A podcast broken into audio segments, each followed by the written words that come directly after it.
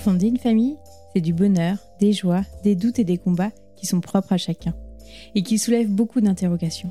Je suis Pauline et je suis la créatrice du podcast Ma petite famille. Dans ce podcast, vous écouterez des récits singuliers, authentiques et inspirants de parents qui partageront leur histoire du désir de fonder leur famille au quotidien avec leurs bambins. Je vais converser avec des parents anonymes ou plus connus, que vous suivez peut-être sur les réseaux sociaux, pour vous proposer, de par ces rencontres, un maximum d'histoires enrichissantes, bienveillantes et déculpabilisantes. Vous retrouverez tous les deuxième et quatrième vendredis de chaque mois un nouvel épisode. Pour suivre l'actualité du podcast, des invités et de ma vie de maman, rejoignez la communauté Ma Petite Famille sur Instagram. Et si vous aimez les épisodes, je vous invite à laisser une note de 5 étoiles sur votre plateforme d'écoute privilégiée et avec un petit commentaire. Cela permet, au-delà de me faire très plaisir, de faire connaître le podcast au plus grand nombre. Je vous en remercie. Avant de vous embarquer dans ma conversation avec mon invité, je souhaitais vous parler de la marque Atelier Amage. J'ai commencé à coudre le trousseau de naissance de mon premier petit garçon et de fil en aiguille, j'ai créé des cadeaux de naissance pour mes proches. Lorsque mon second bout de chou a pointé le bout de son nez, j'ai réalisé des modèles pratiques pour faciliter mon quotidien. Et j'ai rapidement souhaité partager mes solutions avec d'autres parents. Aider les papas et les mamans dans leur organisation grâce à des produits pratiques de qualité esthétique et unisexe a résonné en moi comme une évidence. Je trouvais que les habits et les accessoires étaient très genrés et ne me correspondaient pas totalement. J'ai vraiment souhaité créer des pièces qui me ressemblent. C'est ainsi que je me suis lancée et que j'ai créé ma marque, Atelier Amage.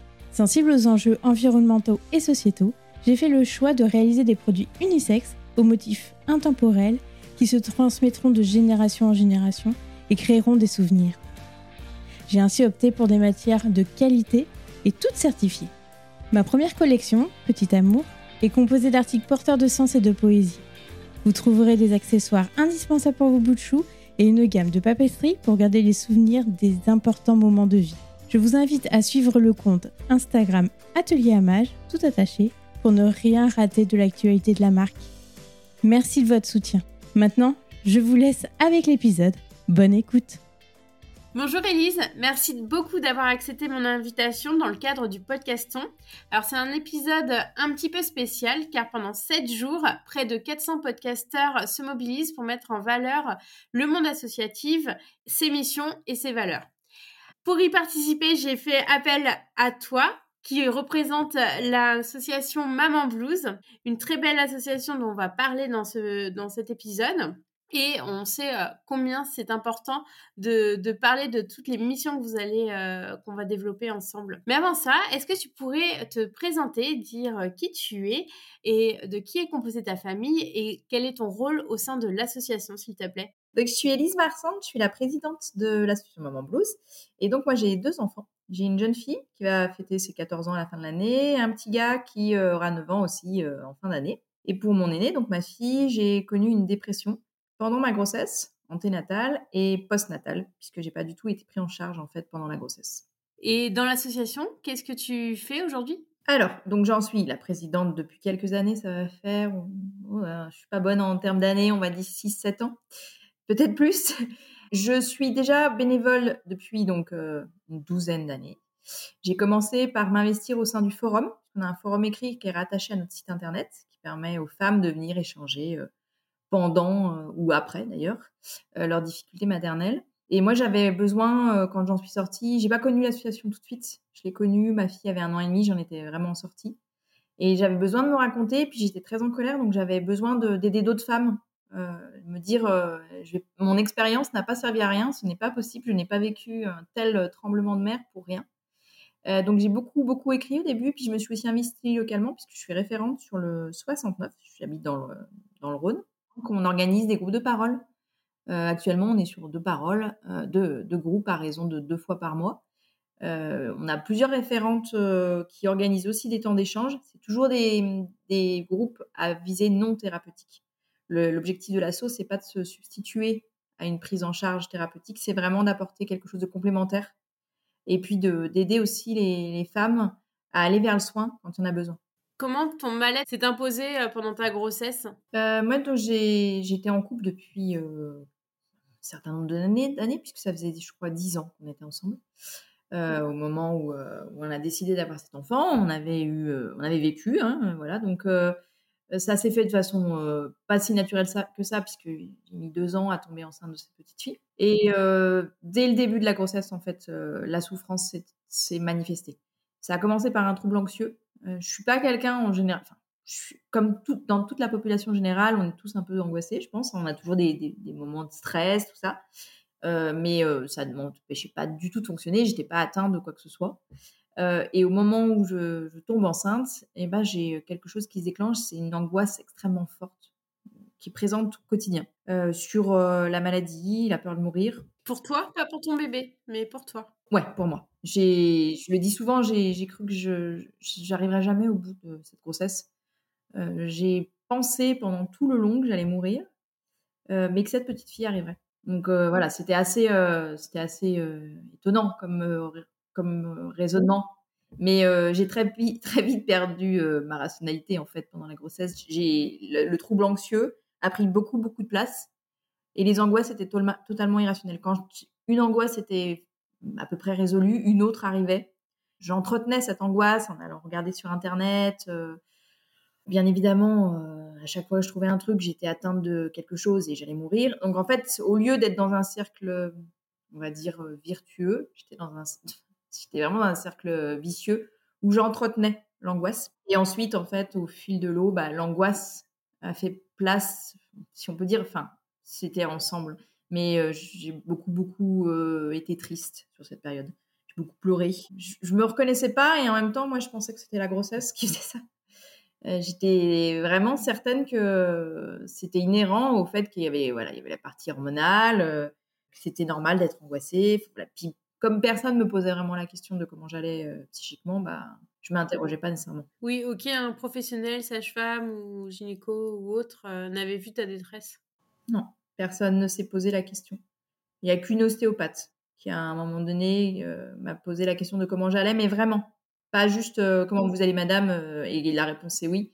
Elle, j'ai senti qu'il y avait quelque chose qu'elle avait senti, mais euh, je l'ai vu qu'une fois. Donc ça s'est arrêté là. Et puis c'était plutôt sur la fin de grossesse. Et après, après ton accouchement, comment ça s'est passé? C'est alors en introduction, tu disais que bah non, ce mal-être, tu l'avais encore. T'as pu te faire aider ou pas du tout? J'ai accouché à 37 semaines d'aménorrhée, puisque ça a été une grossesse anxiogène, mais en plus d'un point de vue physique, ça a été un désastre. C'était des menaces de fausse couche euh, et puis ensuite euh, d'accouchement prématuré qu'on posait sur toute la grossesse. Oui, ça rajoute euh, au stress quand même. Complètement. Il y avait, il y avait ça, il y avait le fait que j'étais alitée, j'étais alitée une bonne partie de ma grossesse. et donc à l'accouchement, j'ai eu un répit de 2-3 heures au moment où ma fille est née, où il y avait peut-être une montée vraiment forte d'hormones et où ça allait. Et puis, elle est née euh, à 13h et les poussières. Euh, je suis remontée en chambre à 5-6 heures. Et là, l'angoisse s'est remontée euh, de façon exponentielle. Ça a été extrêmement violent. Et je suis restée 5 jours à la mater. Et en fait, ça a participé aussi de mon angoisse, de faire monter ce stress et cette angoisse dans le sens où c'était une inconnue. Elle m'effrayait énormément. Je ne savais pas comment m'en occuper. J'avais décidé d'allaiter, mais c'était catastrophique, je m'en sortais pas. en tout cas, j'avais la sensation que je m'en sortais pas. Euh, et puis mon mal-être parlait à ma place, en fait. Je n'étais pas capable de me dire que je faisais euh, mon maximum. Tout ce que je voyais, c'est que moi, j'y arrivais pas. Et je suis sortie à J 5 et l'après-midi même, je me suis retrouvée aux urgences euh, psychiatriques puisque j'ai complètement, on peut dire décompensé, ça a complètement tout à lâcher. Euh, et ce jour-là, donc il y a un diagnostic qui a été posé de, dépression postpartum. Ça s'est manifesté comment? Enfin, c'est ton mari qui t'a retrouvé, euh, je sais pas, en pleurs ou comment Non, euh, ça s'est manifesté que on est rentré, on a quitté la maternité sous les coups de 11 heures. Vers les, les coups de 13 heures, elle a réclamé à manger. Et à ce moment-là, comment dire, intérieurement, il y a eu une forme d'alerte. Ça, a créé un truc d'urgence, quelque chose où euh, je sentais que tout était en train de lâcher. Et à ce moment-là, j'ai été en incapacité de prendre une décision. Je devais l'allaiter, mais je n'y arrivais pas. Mon ex-mari euh, voulait, euh, me disait, mais si tu veux, on passe au biberon. Et je disais, mais non, mais on avait décidé que ce serait l'allaitement, donc il faut pas faire faut pas faire le biberon, mais en même temps, je suis pas capable. Et j'ai commencé, j'ai commencé à être pas délirante, hein, pas du tout, parce que j'ai quand même un souvenir, mais à ne plus être en capacité de, de m'occuper de cet enfant. Face à elle, je n'étais en, en, capacité de rien. Je ne pouvais rien faire. Et j'étais dans un état de... C'était une crise aiguë, en fait. Pas, pas, pas de possibilité de réfléchir correctement, rien de rationnel. Et puis une peur viscérale euh, qui était là.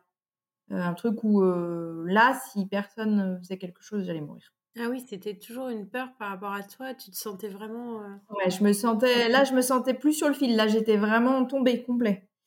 Et donc, bah, de fil en aiguille, mon ex-mari a appelé sa, maman. Elle nous a dit d'appeler le 15. Le... On a eu le 15 au téléphone. Je me souviens pas de, cet, de cet, échange. qui nous ont conseillé d'aller aux urgences psy rapidement. Et donc, le soir même, j'ai été reçue, parce que ça dure quand même. Hein. En général, ils traitent les, les urgences vraiment graves en premier, et ensuite, ils prennent en charge les personnes un peu, plus, un peu moins inquiétantes. Ce soir-là, donc, ils m'ont proposé une prise en charge en unité mère-bébé s'il y en avait, s'il y avait de la place. Et donc, je les ai revus. Je suis retournée deux jours plus tard. En fait, je suis pas rentrée chez moi ce soir-là. Je suis rentrée chez mes parents. Je suis dormie chez mes parents. Mon ex-mari s'est occupé de notre fille à la maison. Et je suis restée deux jours chez mes parents. Et donc, quand je suis retournée aux urgences psy, il n'y avait pas de place en unité mère-bébé, mais de toute façon, mon état était trop aigu. J'étais encore, j'étais pas du tout stable pour intégrer une unité mère-bébé. Il fallait quand même que mon état psychique soit stabilisé pour pouvoir ensuite prétendre à un soin. Donc, j'ai été prise en charge en clinique psychiatrique pendant deux mois. D'accord. Et donc, pendant deux mois, tu n'étais pas avec ta fille? Non. Il y a eu 15, les 15 premiers jours. Euh, c'est généralement comme ça que ça se passe hein, sur les process d'hospitalisation de, en clinique. Euh, il y a 15 premiers jours où euh, il y a la mise en place d'un traitement s'il n'y en avait pas avant, avec on voit si ça fonctionne plutôt bien, avec plutôt une coupure euh, avec l'extérieur.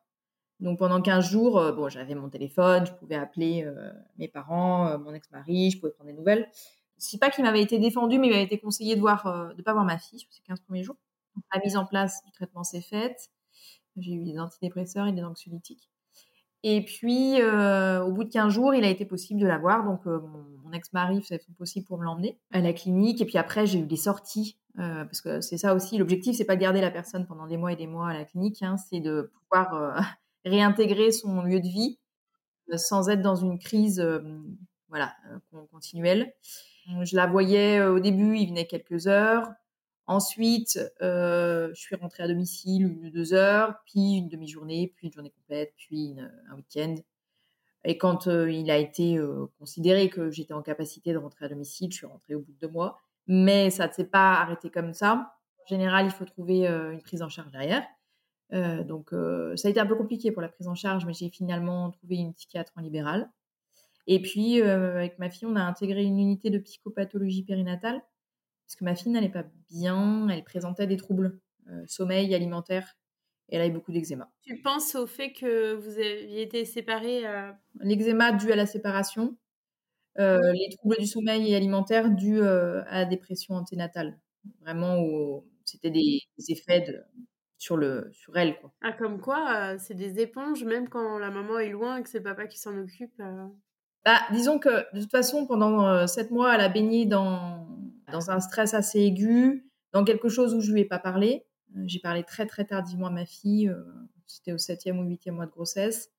J'étais pas en capacité de rentrer en lien avec cet enfant, donc euh, nécessairement il, lui manquait l'apport, je sais pas si on peut dire affectif, mais en tout cas il y avait quelque chose qui lui manquait pendant la grossesse. Donc effectivement, ça a un, ça effet sur le bébé, même si effectivement mon, ex-mari été très présent il s'en est occupé comme il pouvait. Euh, il, a, il, a, il, a, il a pris le, le, le rôle de deux personnes euh, au lieu d'une. Euh, voilà. Donc, mais malgré tout, le lien à la, à la mère n'était pas fait, on peut dire. En tout cas, c'était complexe. Donc, il fallait qu'on soit accompagnés toutes les deux pour nous rencontrer, pour voir comment elle se développait. Parce que l'objectif, c'était aussi de voir si, avec le soin, les choses s'amélioraient de son côté. Et ce fut le cas? Oui, oui, oui, on est resté six mois. Euh, six mois. Alors, c'était un peu euh, compliqué à ce moment-là parce que je suis un peu du genre fonceuse, mais alors que j'allais très mal, j'ai repris le travail à temps plein. Bah pour te changer les idées, peut-être, non? J'avais besoin, en fait, de reprendre pour être dans quelque chose d'autre que ma maternité. Me, me sentir exister ailleurs et me rendre compte que j'étais en capacité, en fait, de raisonner au quotidien. Parce que j'avais l'impression de ne plus arriver à, à, faire des à faire plusieurs choses en même temps, à avoir une réflexion de fond euh, sans que ce soit trop compliqué. Reprendre le travail, ça m'obligeait à réactiver euh, des zones du cerveau que j'utilisais plus. Et, ça m'a fait beaucoup de bien, mais je travaillais, je travaillais en, bibliothèque, donc je travaille du mardi au samedi normalement. Et on allait à l'unité le lundi, le mercredi et le vendredi. Donc je posais des jours de congé, on allait à l'unité, je travaillais au milieu. Donc ça, c'était une cadence qui était quand même assez costaud. Et avec le recul et en en discutant avec des pros de la périnate, ils me disaient normalement on aurait dû vous arrêter. Vous n'auriez pas dû, enfin, vous pas dû reprendre le travail. C'était pas du tout le moment. Mais bon, ça s'est fait comme ça. Et euh, au bout de six mois, bah, les professionnels de, l'unité ont considéré que ma fille était quand même euh, beaucoup mieux. Euh, et c'est vrai qu'on était, voilà, j'étais en capacité de rester avec elle, je pouvais m'en occuper, ça générait plus de, de crise d'angoisse. on était en, lien toutes les deux, même si tout n'était pas réglé, parce qu'elle avait encore des, problématiques de, d'alimentation, qui nous ont réglées quand même assez tardivement, il hein, faut se le dire. je pense que c'est quand elle avait un an et demi où les choses se sont vraiment euh, résorbées totalement. Euh, mais voilà, ça a été une longue, euh, un long tunnel dont on est sorti, mais la prise en charge a été beaucoup trop tardive et c'est ce qui a fait que j'ai fini en psychiatrie et que ma fille en a été quand même pleinement impactée à la naissance. Et par rapport à ta fille, tu as pris plaisir après à, à, rester avec elle, à jouer avec elle? Ouais, alors, moi, je suis pas quelqu'un qui aime beaucoup jouer avec les enfants, donc on se retrouve sur d'autres choses. On, partage dans d'autres d'autres choses. Mais en fait, du moment où les choses se sont régulées, où il n'y a plus de difficultés à être ensemble, c'est redevenu normal. Il y a voilà, il y a plus de difficultés à être euh, l'une avec l'autre. Et, ça s'est, oui, ça s'est bien passé. J'ai, enfin, j'ai, apprécié les premières vacances qu'on a faites ensemble. J'ai son premier Noël, même si j'étais quand même pas complètement remise c'est vraiment aussi un, souvenir fort. Euh. et puis tous ces anniversaires restent un souvenir assez fort parce que mine de rien, euh, on revient de loin toutes les deux. Et enfin, cette expérience a vraiment noué quelque chose de très particulier. On est sur un, c'est un lien très particulier. C'est, je suis pas fusionnelle avec ma fille, c'est pas la question. Mais c'est que voilà, notre histoire, est, elle, est, elle a débuté dans quelque chose qui était quand même très douloureux et assez violent. Et on en a fait quelque chose de parce qu'elle a participé malgré tout à sa manière. Et donc on a on a fait quelque chose qui est, doux aujourd'hui et qui est, qui est, doux à vivre. Et, et, puis maintenant avec le recul parce que là elle a 14 ans tu disais? Elle va avoir 14 ouais. Et elle t'en parle ou tu lui en parles parce que la première année elle s'en souvient pas enfin peut-être émotionnellement? Bah elle a sûrement ancré des choses en elle ça très certainement après non elle n'a pas de souvenir euh, voilà j'en ai jamais je l'ai jamais caché c'est quelque chose dont on parle. En plus, bon, avec mon investissement au sein de Maman Blues, je les bassine, hein, faut le dire. Donc, il, il faut préparer. Voilà.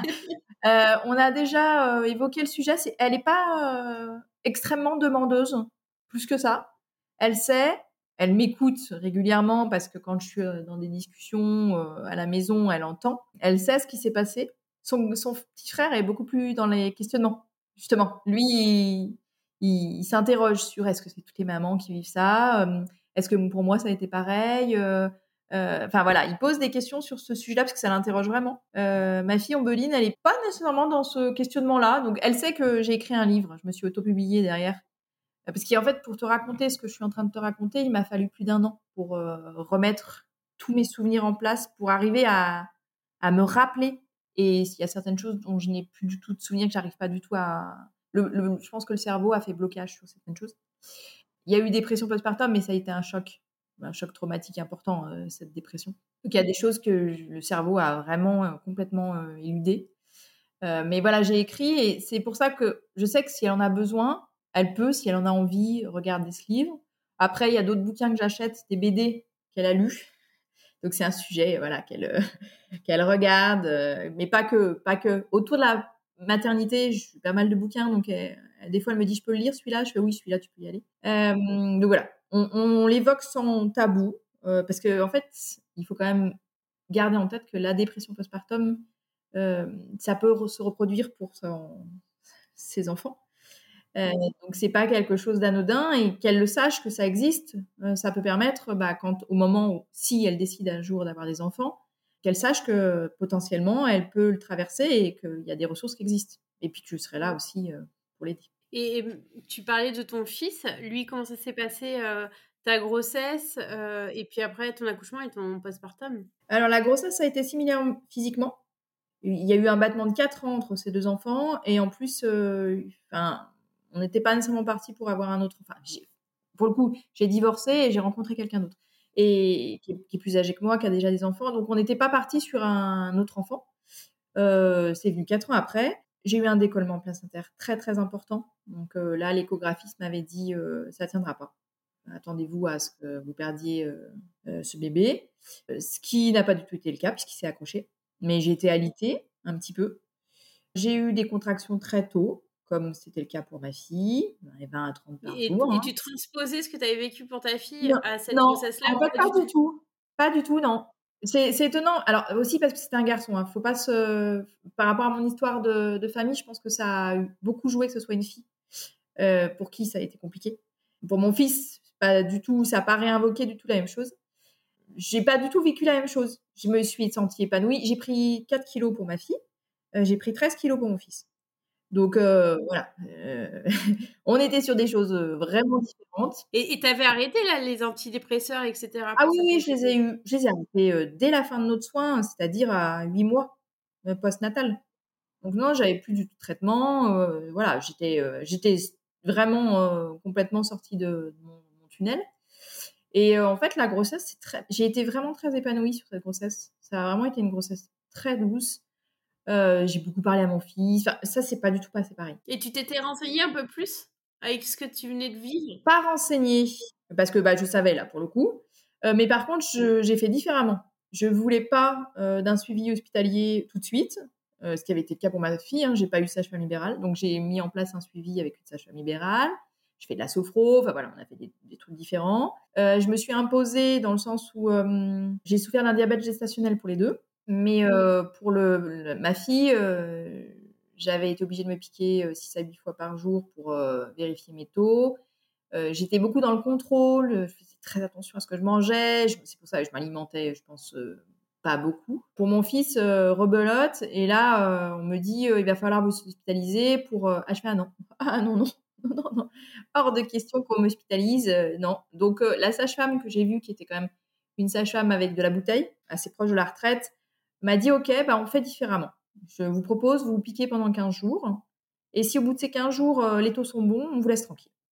Et comme je connaissais très bien le régime et que je savais ce qu'il fallait manger, je me suis piquée pendant 15 jours. Les taux étaient nickel. On n'en a plus jamais parlé. Donc euh, voilà, je me suis imposée là-dessus. C'est vraiment, il y a un seul truc où je me suis pas imposée et en y réfléchissant, j'aurais dû le faire, mais voilà, c'est c'est la version puisque mon fils a été euh, pas du tout euh, la tête en, en bas. Hein, il avait décidé qu'il viendrait pas comme ça, alors que ma fille était prête dès le départ. Et en fait, euh, on m'a proposé une version et j'avais pas du tout. là, je m'étais pas nécessairement renseignée et j'ai vraiment beaucoup beaucoup souffert pour ma version. donc voilà, ça à y reprendre, tu vois, je, je, ferais différemment. Mais ça, c'est comme ça. L'accouchement s'est extrêmement bien passé. ça a été très doux. Enfin voilà, il n'y a pas eu de mal-être, de troubles anxieux, de quoi que ce soit pendant cette grossesse. Et dans le postpartum immédiat, j'ai eu un baby blues à, à la, à la mater. Alors, explique-nous la petite différence entre le baby blues et la dépression postpartum. Ouais, alors le baby blues en général, euh, les professionnels de santé euh, sont pas toujours euh, sur le, le, délai, mais c'est 10 à 15 jours. Dans les 10 à 15 jours qui suivent la naissance, euh, on parle beaucoup d'un point de vue hormonal. Après, ça invoque d'autres choses. Hein. C'est surtout que c'est cette période, euh, c'est quand même une période de transition. En général, c'est 50 à 80% des jeunes accouchés qui vont connaître un baby blues. C'est des émotions en dents de scie, là, avec euh, ça monte, ça descend, euh, on passe du, rire aux larmes, on peut regretter d'avoir eu cet enfant, on se dit qu'on n'est pas, on n'est pas fait pour être mère. c'est un peu comme dans le film de Un heureux événement avec Louise euh, Bourgoin, euh, justement où elle, où on a vraiment ce, truc à la mater où elle pleure sur son lit d'hôpital. Mais qu'est-ce que j'ai fait? J'aurais jamais dû faire ça. Donc il y a vraiment quelque chose de l'ordre d'un entre-deux là où on n'est pas, on n'est pas, pas optimal, mais en même temps on n'est pas au fond du fond. Euh, ce qui fait la différence avec une dépression postpartum, c'est que déjà les symptômes, ça, ça va persister. C'est la persistance et la durée. Quand des symptômes s'installent, c'est là où on va commencer à s'inquiéter.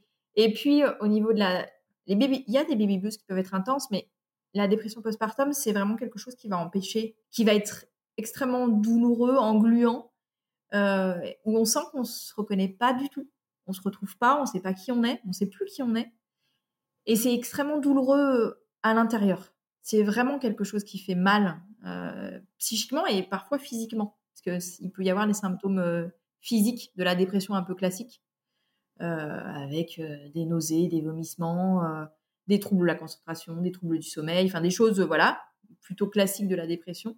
Mais au niveau de la dépression postpartum, on va retrouver des choses autour bah, justement de sa maternité et de l'enfant. La peur, la peur qu'il lui arrive quelque chose, l'hypervigilance qui s'installe, une tristesse qui reste, qui s'installe vraiment. Il y a vraiment une différence. Le baby blues, il va s'estomper. Moi, quand j'ai eu ce baby blues pour mon fils, je me suis mis à pleurer d'un coup, euh, comme une, bétasse là au milieu de ma chambre de, la mater. Mais j'ai senti que c'était pas ça. C'était pas, c'était pas de la, douleur comme j'avais pu éprouver. C'était vraiment juste, euh, ah ouais, ça, fait des montées quoi. C'est, c'est inconfort, hein, mais euh, c'est pas violent, pas autant. Et est-ce que pour cette grossesse, tu avais eu peur de retomber dans une dépression postpartum? Tu as dit à un moment, euh, on peut en faire euh, à chaque grossesse? On peut, en fait, il y a 50% de récidives de dépression postpartum, mais plutôt pour les femmes qui sont pas prises en charge, qui n'ont pas eu de prise en charge pour la. Ah, c'est énorme hein, quand même. Ah bah oui, c'est énorme. Et puis il y a quand même pas mal de dépression postpartum qui passent à la trappe. Euh, soit parce que la personne elle n'a pas des symptômes assez bruyants, des symptômes qui sont là mais qui se voient peu, ou elle fait façade, ou elle refuse d'en parler, ça peut arriver. Enfin, il y a vraiment une difficulté à en parler parce qu'il y a une peur d'être jugée, de la honte, de ressentir ça. Euh, mais euh, moi, pour cette, euh, cette grossesse, en fait, je sais pas, j'étais hyper confiante. Je me disais, de toute façon, si je retombe, bah, c'est qu'il y a encore des choses à travailler. Je n'étais pas partie du tout dans un truc, je vais rechuter. Mais je me disais, si, et si ça arrive, je sais vers qui je peux me tourner je vais pas être seule. Et puis mon, compagnon euh, était quand même hyper, euh, pas au petit soin, c'est pas le terme, il était attentif, très attentif à des, éventuels symptômes. Il connaît la dépression classique, donc il voilà, il m'avait déjà, il m'avait vu lors de ma dépression postpartum, puisqu'on a été hospitalisés ensemble. Il savait potentiellement ça pouvait recommencer, mais il était attentif. Et je pense que tout le monde autour de moi était attentif. Donc euh, voilà, il y avait quand même des, petites alertes en se disant bon si euh, si elle recommence à être irrationnelle, bon va falloir s'inquiéter. Mais moi-même j'étais confiante. J'ai aussi fait différemment parce que pour cet enfant, on retrouve beaucoup dans la dépression postpartum et aussi dans la difficulté maternelle. J'y reviendrai hein, sur l'expression qu'on utilise au sein de Maman Blues, mais on retrouve beaucoup cette question de maîtrise, difficulté à lâcher prise, vraiment dans le contrôle. Et face à un bébé, un petit inconnu, parce que même si c'est le nôtre, on le connaît pas au tout début loin de là, et ben on peut se retrouver dans ce truc où on, sent qu'on est, on perd le contrôle, et ça c'est extrêmement violent. Et pour euh, ma fille, ça avait été violent, et pour mon fils, je m'étais dit, euh, bah, on verra bien. Et en définitive, je me suis autorisée à dormir quand il dormait. Je me suis autorisée à laisser la baraque en, plan parce que bah, c'était comme ça et que j'avais besoin de me reposer. Je me suis autorisée à tester des choses. Ça fonctionnait, ça fonctionnait, ça fonctionnait pas, ça fonctionnait pas. Tant pis. Et en fait, je pense que ça a fait, ça a fait une sacrée différence quand euh, on s'octroie le droit de se dire que ça va peut-être fonctionner, mais ça va peut-être pas fonctionner. Et ben c'est pas grave. Mais, mais ça, je pense que c'est parce que j'avais l'expérience de la première. Pour un premier, je pense que c'est difficile de d'être dans ce truc où tu te dis bon, ça fonctionne pas, mais c'est pas grave. Tu as envie de, il y a une forme de performance, de réussite aujourd'hui hein, autour de la parentalité. Je pense que pour un premier, en plus, soit tu écoutes les professionnels, qui sont de bons ou de mauvais conseils, mais parce que par exemple sur l'allaitement, euh, tu, parlais de l'allaitement que tu voulais allaiter, euh, on peut avoir une sage-femme qui va dire X à un moment, puis euh, une autre qui va venir en chambre deux jours après, ça va être Y, et donc on va être perdu. Et c'est vrai que si on, suit les manuels et qu'on n'écoute pas son bébé, qu'on lâche pas prise, on peut être se dire ah ben on est nul, tandis que pas du tout. C'est juste que bah on s'appuie pas sur son instinct en fait. Et puis, c'est surtout que moi, tu vois, tu parlais de manuel, enfin, tu parlais de, de professionnels avec des discours euh, contradictoires. Moi, c'est ce qui m'a perdu autour de l'allaitement pour ma fille. Alors, déjà, je pense que c'était pas, en fait, clairement, dans ce que j'étais, dans mon fonctionnement, l'allaitement, ça me foutait dedans, clairement. Mais en plus, euh, d'une heure à une autre, j'avais des discours contradictoires. Donc moi, alors autant dire que j'étais déjà très mal psychiquement, mais en plus, quand on me disait qu'il fallait faire ça, puis ensuite il fallait faire comme ça, puis ensuite, et en plus on m'engueulait, euh, à un moment donné, bah oui, il est difficile de se faire confiance pour un premier si on n'a pas quelque chose qui enveloppe autour de l'alimentation. On sait que c'est complexe comme tout autour du sommeil. Euh, il faut qu'il y ait quelque chose qui, qui, soit quand même dans un sens, pas unique, mais en tout cas où ça se rejoint, parce que si ça se rejoint pas, bah, tu es très vite perdu. Comment tu es arrivé alors euh, à l'association? Qui a été créé en 2003, quelques années avant euh, la naissance de ta fille. J'ai fait des recherches sur Internet euh, sur l'hospitalisation en unité mère-bébé. Et c'est comme ça que je suis tombée sur le forum. Mais de façon vraiment, voilà, j'ai fait des recherches parce que bon, j'avais vraiment envie de comprendre à ce moment-là, quand elle a eu ses un an et demi, parce que c'est à peu près dans le même temps, et tout est passé. J'ai divorcé, j'ai j'ai commencé à m'investir au sein de Maman Blues. à ce moment-là, je me disais, mais je suis, la seule à vivre un truc. Je suis la seule à avoir vécu un tel truc. Enfin, voilà, je me disais, c'est pas possible. Je suis pas un cas unique. Pas, ouais. Bon, en définitive, euh, non, pas du tout. Et euh, c'est comme ça que j'ai cherché et que voilà, j'ai commencé à m'investir avec vraiment un truc vissé au corps. Euh, c'est pas possible, ça peut pas perdurer comme ça. On peut pas laisser les femmes dans leur dans leur truc là, dans leur magma de, souffrance.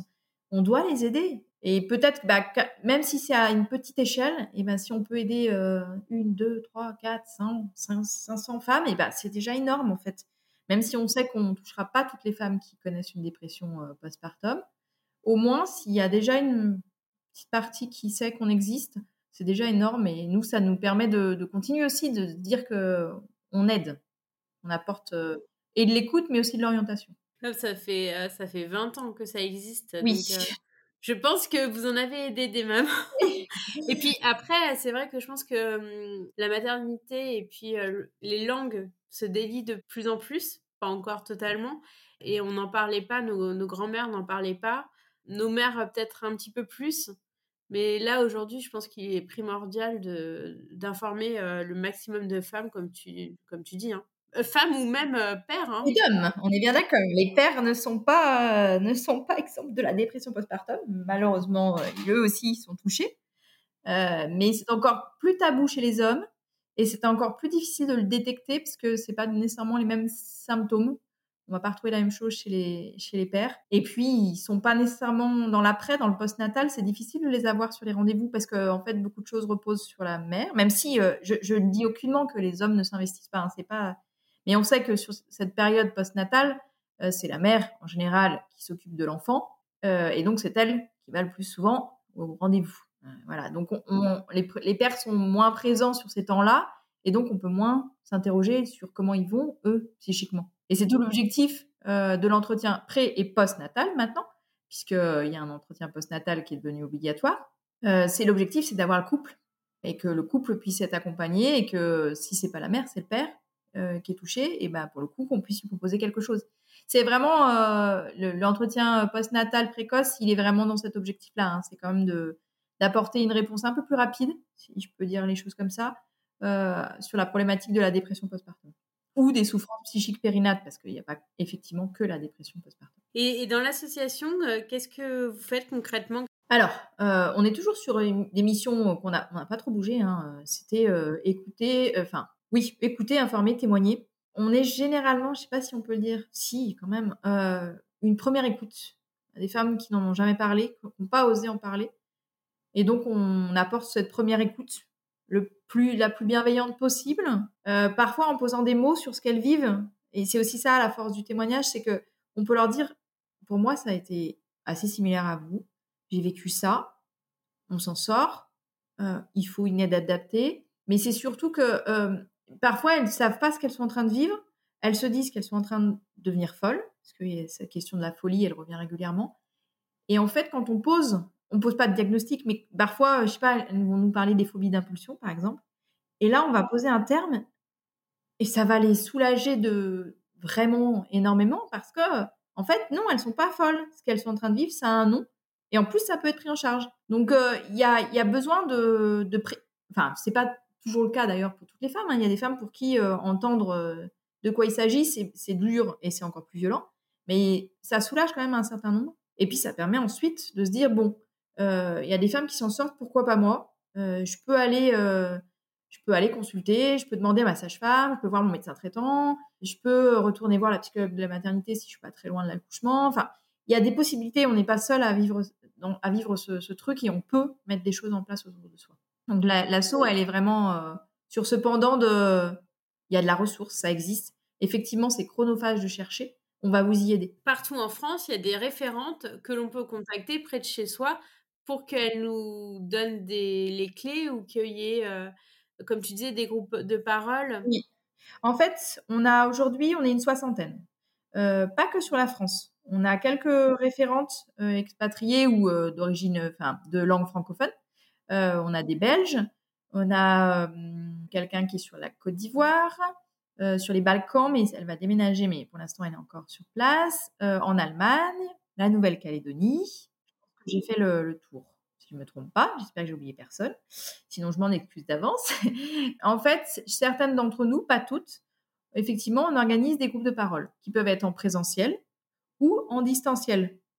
Parce qu'en fait, au moment du premier confinement, donc en mars 2020, sidération totale, qu'est-ce qu'on fait, comment on s'organise. Quinze jours plus tard, on se dit non, on ne peut pas rien faire, on va organiser des groupes de parole en distanciel. On a commencé comme ça, et en fait, on a continué parce qu'on se rend bien compte qu'il y a une demande de ce point de vue-là, surtout avec des femmes euh, pour qui euh, c'est des enfants euh, de moins de six mois, on va dire par exemple, dans le sens où c'est plus simple en fait de le faire de chez soi. On n'est pas obligé de, se dire comment je vais faire, comment j'y vais mais ça va être l'heure de la tétée ou de, du biberon. Euh, et s'il a besoin de dormir, je vais faire comment Je pourrais pas le mettre. Voilà. on peut se poser mille et une questions. Hein.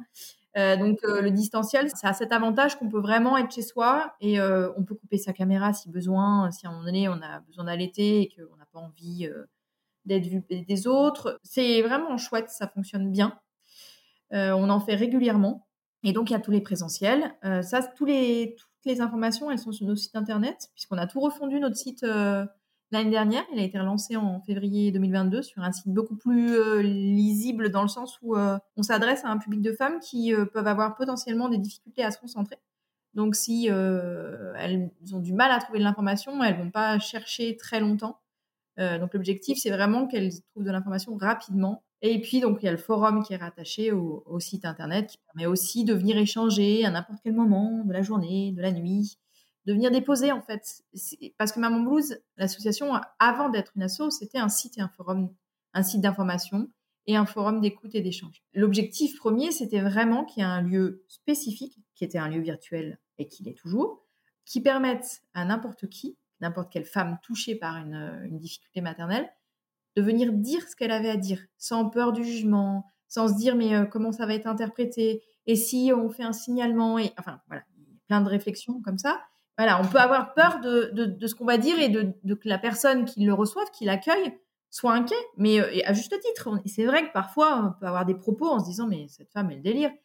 Euh, alors, on va remettre en contexte, on va voilà. Et c'est vraiment ça qui est fort sur le, forum, c'est que ça permet un échange pas nécessairement instantané, les femmes se répondent euh, au fil de l'eau quand elles reviennent sur le forum régulièrement. Euh, ça permet de se sentir vraiment moins seule, en fait. De briser l'isolement et de se sentir vraiment comprise, de se dire Ah oui, en fait, je suis pas toute seule, on est des milliers.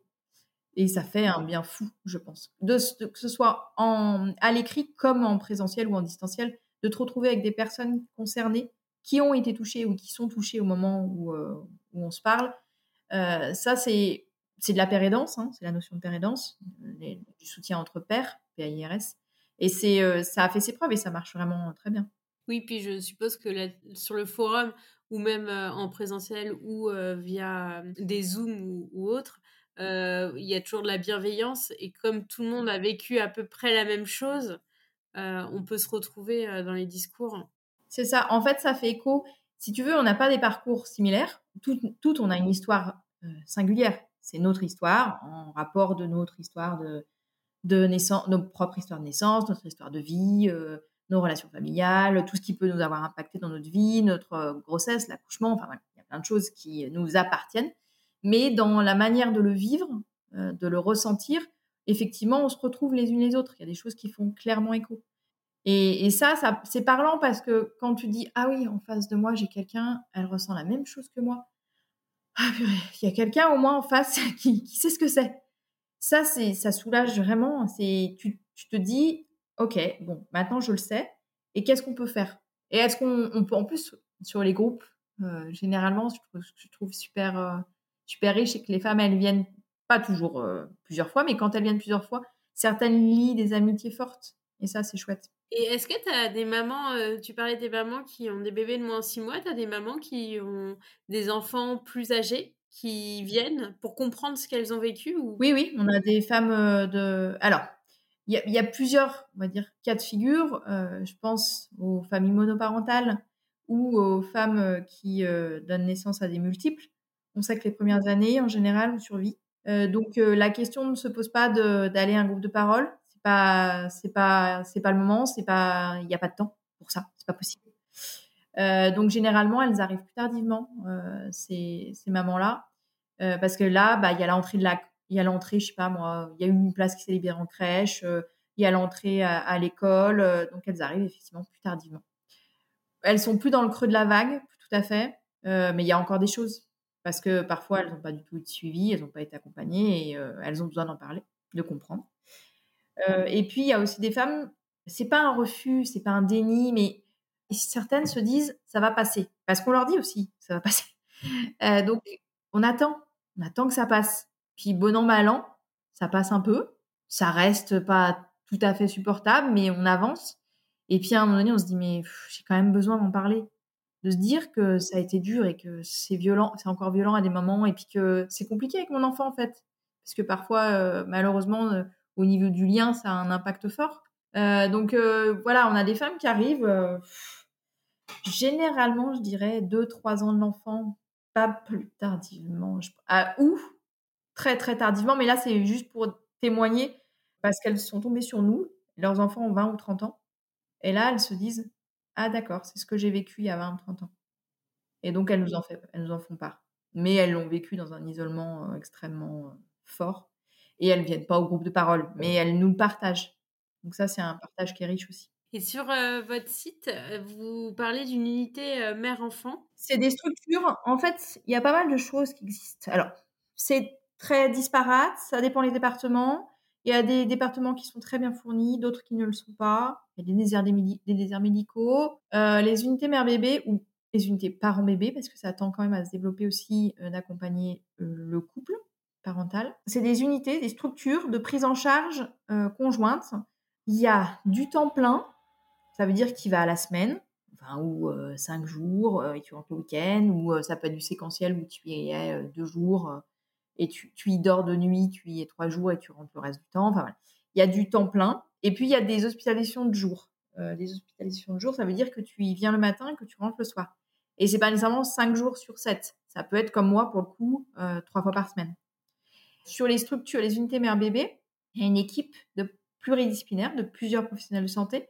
En général, euh, il y a un pédopsychiatre, il peut y avoir une psychomote, il y a des infirmières puères, euh, il peut y avoir une sage-femme, il y en a une qui a une sage-femme qui, est accrochée à l'unité. Il y a un psychologue sur place en général. Toutes les équipes ne sont pas constituées de la même manière. Hein. Ça dépend aussi euh, du, territoire. Euh, et donc l'objectif, c'est de soit de proposer de la consultation. Il y a aussi parfois que de la consultation parce que ça peut être des unités qui n'ont pas de, de local. L'objectif, c'est vraiment de prendre en soin pas que le bébé, pas que la mère, pas que les parents, c'est de prendre en soin l'ensemble, l'unité, la globalité la famille pour les accompagner et pour, euh, pour voir ce qui est le plus propice dans le soin à proposer en termes d'accompagnement. Et vous, vous, vous conseillez en fait à certaines mères euh, d'aller se s'inscrire dans ces unités? Euh, ça En fait, toutes les femmes vont pas avoir besoin d'être prises en charge en unité mère bébé, mais parfois quand quand les femmes expliquent que c'est difficile de rentrer en lien avec ce bébé, que c'est difficile de s'en occuper, euh, qu'elles ont la sensation que ce bébé les aime pas ou qu'elles, elles ont la sensation de rien ressentir. Quand ça a déjà été le cas pour un premier enfant, un deuxième enfant, et que là, ça se reproduit et qu'il y a vraiment besoin de l'accompagnement, euh, le fait d'être, euh, ça fait une sorte de cocon. Il y a vraiment une enveloppe autour du parent, des parents ou du parent, pour permettre vraiment un soin qui soit le plus optimal possible et qui soit précoce, le plus précoce possible. Parce qu'en fait, les unités mère-bébé, généralement, prennent soin jusqu'au un an de l'enfant, pour certaines jusqu'aux deux ans c'est très, ça c'est pareil, c'est pas, c'est pas de partout pareil. Et oui, nous on, on, va orienter en fonction de ce que vont nous en dire aussi les femmes. Euh, parfois, au tout début, elles évoquent pas tout, et puis on se rend compte qu'effectivement, il y a d'autres problématiques et être accompagné de façon plus globale et surtout euh, vraiment de façon très très régulière. Parce que l'objectif de l'unité mère-bébé, c'est d'y aller de façon régulière pour que le soin soit continu et que euh, la régularité permette vraie proposition de soins, d'accompagnement. Mais euh, voilà, c'est pas, c'est pas, c'est pas toutes. Ça peut être le, suivi, il peut être de plein, de plein de, comment Il peut prendre plein de formes différentes. Ça peut être un suivi avec un psychologue. alors, plutôt avec une étiquette périnatale, il est vrai, c'est quand même plus, plus propice. Mais ça peut être aussi avec un psychologue que l'on connaît qui nous a déjà suivis, ça peut être un psychiatre, ça peut être. Alors, nous, on insiste sur le travail psy, mais des sages-femmes, des fois, on a des retours. La sage-femme a été extrêmement présente, elle a pris soin, elle, enfin voilà, elle a accompagné d'une manière différente, mais elle a accompagné. il peut y avoir autour de soi, il peut y avoir plusieurs professionnels, pas qu'un professionnel. Il peut y avoir des doulas, des accompagnantes périnatales sur un aspect plus, on va dire, émotionnel, organisationnel, voilà, ou un support qui n'est pas médical. Il peut y avoir les TISF, techniciennes d'intervention sociale et familiale. En fait, ça va vraiment être en fonction de chaque situation. On va l'évaluation entre guillemets. Hein, je, je, moi, je parle pas ce terme-là, mais euh, les professionnels, quand ils évaluent la situation, ils vont voir euh, quels sont les besoins et qu'est-ce qu'on peut, comment y répondre. On a un répertoire interne euh, qu'on a constitué depuis le début de l'association qui a un répertoire euh, qui a un certain nombre d'entrées. hein. Je crois qu'on a plus de 1000 ou 1500 professionnels qui sont répertoriés dessus. Donc sur toute la France, mais aussi à l'étranger, parce qu'on a des demandes parfois de femmes expatriées. L'objectif, c'est d'avoir sur ce répertoire des psychologues, bien évidemment, les structures, les unités mère-bébé, les CMP, les centres médico-psychologiques, des, des étiquettes périnatalité, euh, des équipes mobiles de psychiatrie périnatale, tout structure qui peut prendre en charge et qui a vraiment une spécificité. Et puis des professionnels qui sont pas nécessairement des professionnels du champ psy, mais euh, des sages-femmes, des kinés, des ostéos, euh, des sophros, euh, des, professionnels qui vont être sensibilisés au sujet parce que ils s'y sont formés, parce qu'ils ont eu dans leur entourage quelqu'un qui a été touché par une dépression postpartum ou une difficulté maternelle plus large. Et l'objectif, c'est qu'on puisse nous répondre à la demande de la personne. On va, on va, en fait, on va répondre aux besoins, à sa demande s'il y en a une, et à l'urgence de la situation. Parfois, il y a des femmes qui appellent qui vont extrêmement mal, qui ont besoin d'être pris en charge très rapidement. Oui, parce que sur le site, on le voit bien. Donc, euh, je, le rappelle, c'est euh, Maman Blues. Il y a appel d'urgence, je crois, euh, de mémoire. Sur des situations d'urgence, en première instance, c'est pas nous qu'il faut contacter. Enfin, je veux dire, quand il y a vraiment une urgence, urgence, il y a, alors, quand il y a des idées suicidaires, parce qu'il y a quand même des femmes qui ont des idées suicidaires, on sait que le, le suicide maternel devient, devient la première cause de mortalité maternelle passer le 42e jour euh, postnatal dans la première année de vie de l'enfant. Donc, c'est quand même un chiffre qui est assez conséquent. Euh, c'est une femme par jour. C'est des suicides qui sont extrêmement violents, en général. Donc, euh, nous, on a, on a pris le parti de mettre le numéro de prévention autour du suicide, le 3114, qui est accessible à n'importe quel moment, 7 jours sur 7, 24-24. Hein. Il faut vraiment ne pas hésiter. J'espère ne pas mettre trompé parce qu'il y a plusieurs. mais non, c'est le 3114, normalement. Euh, et puis, on a mis le numéro d'Allo Parents Bébé. C'est un choix de notre part. Il aurait pu en avoir d'autres, hein, mais c'est une ligne d'écoute euh, nationale, anonyme. Ce sont des professionnels qui sont sensibilisés, formés à l'écoute et à tout ce qui est problématique euh, parentale, psychique ou pas. et donc, c'est des professionnels qui vont prendre le temps d'écouter, de rappeler parfois. Il y a d'autres lignes d'écoute qui existent, mais ce sont les lignes qui nous semblent les, plus judicieuses. Et en, cas d'urgence, il faut soit appeler le 3114, soit aller directement aux urgences psy. Quand il y a vraiment une femme qui est en train de perdre pied totalement, au niveau de l'entourage, ça peut être complexe hein, d'emmener sa compagne, sa sœur, sa fille aux urgences psy. mais parfois, c'est une nécessité pour éviter justement des passages à l'acte ou des choses dramatiques autour de l'enfant parfois, parce qu'il peut quand même y avoir aussi des choses autour de l'enfant. Et sur le site toujours, euh, on voit l'application euh, les 1000 premiers jours. C'est une application étatique qui a vu le jour en juillet 2021. C'est une appli qui est destinée euh, aux futurs parents et parents, puisque c'est de la conception aux deux ans de l'enfant, si je ne me trompe pas. J'espère ne pas dire de bêtises, parce que je suis peut-être un peu large en termes de, de créneau de temps. c'est une application d'information plutôt générale, hein, l'information aux parents sur cette période-là. Et sur l'application, au tout début, on était vraiment là-dessus, a été intégré le PDS. Le PDS, c'est l'échelle d'Édimbourg. C'est une échelle d'auto-évaluation d'un état dépressif. C'est une échelle qui est utilisée, qui est validée et qui est utilisée par des professionnels de santé, pas pour diagnostiquer, mais pour déjà voir quel score va obtenir le parent et si on peut tendre au diagnostic d'une dépression postpartum. Le diagnostic, va se faire en plus euh, par rapport à la situation clinique de la personne, les symptômes qu'elle a, euh, parce que c'est ça qui va permettre de vraiment de, diagnostiquer. Et donc, euh, grâce à l'échelle sur l'application, les parents donc, peuvent la passer. Ils vont pas avoir un code en chiffres, mais un code couleur, vert, jaune, orange, euh, rouge. le vert, ça veut dire qu'ils vont plutôt bien, que leur score n'est pas trop élevé, n'est pas élevé. Et donc, on, leur, on les incite quand même à s'interroger sur leur santé psychique régulièrement parce que hum, la dépression postnatale, c'est dans toute la première année de vie de l'enfant et pas seulement dans les mois qui suivent la naissance. Et puis, quand c'est orange, jaune ou rouge, ils peuvent demander à être recontactés. Et derrière le contact, c'est Maman Blues, c'est moi-même. L'objectif, c'est d'apporter ce que l'on fait au sein de Maman Blues, mais sur cette application et depuis hein, quelques temps maintenant, aussi à des femmes qui vont le passer sur des sites euh, sur lesquels le, PDS a été intégré. Euh, grâce à la fabrique numérique, la, fabrique avec laquelle je bosse. Ça a été intégré sur le réseau REAN, le réseau de périnatalité, sur la CNAM, la CAF, sur le site de Maman Blues, sur euh, le site de parents.fr, voilà, sur pas mal de sites. Le Club Poussette, euh, Dodo Bébé, une... il y a aussi des hum, professionnels privés qui l'ont intégré. Et l'objectif, c'est de toucher le plus de parents possible pour pouvoir orienter aussi le plus précocement possible quand il y a des, signes de souffrance psychique, périnate. Et donc, à ce jour, on est à peu près à 1500 parents, parce que je vais intégrer, il y a quand même quelques hommes qui prennent contact, euh, 1500 parents qui ont été euh, accompagnés euh, et pour certains orientés. Donc, c'est pas négligeable. Sur un an et demi de fonctionnement, ça signifie qu'il y a une vraie, euh, un vrai besoin et que les parents s'en saisissent quand ils trouvent l'outil. Et puis, euh, vous, l'association est reconnue aussi, euh, j'allais dire d'utilité publique, c'est peut-être pas le mot, mais. Non, euh, si je ne me trompe pas, on est d'intérêt général, on n'est pas d'intérêt général. Ouais, utilité publique, il faudrait qu'on ait un nombre d'adhérents plus important et une trésorerie assez conséquente, ce qui n'est pas le cas. Parce que Après le podcast, tout le monde va adhérer.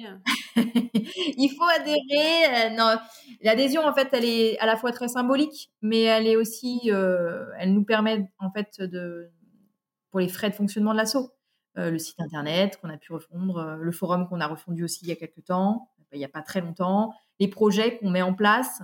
Euh, voilà, il y a des choses, le, logo de l'association qu'on a refait, la plaquette, tout ça, c'est grâce aux adhésions. c'est vraiment pas que on a besoin de vos adhésions, on a besoin de vous en fait pour faire fonctionner l'association, pour pouvoir donner de l'information aux parents quand ils en ont besoin. Et comment on peut devenir référente? Il faut avoir suivi une formation? Alors, euh, pour être référente Maman Blues, il y a des prérequis, effectivement, des petites conditions, on va dire. Il faut soi-même avoir connu la difficulté maternelle. Alors, je parle de difficulté maternelle depuis tout à l'heure sans l'avoir vraiment euh, définie. Euh, de façon très courte, c'est la difficulté psychique à entrer dans l'identité de parent. Ça peut se manifester sous forme d'une dépression postpartum, dépression périnatale si c'est les deux, anté et postnatale. Ça peut être des difficultés à entrer en lien avec ce bébé.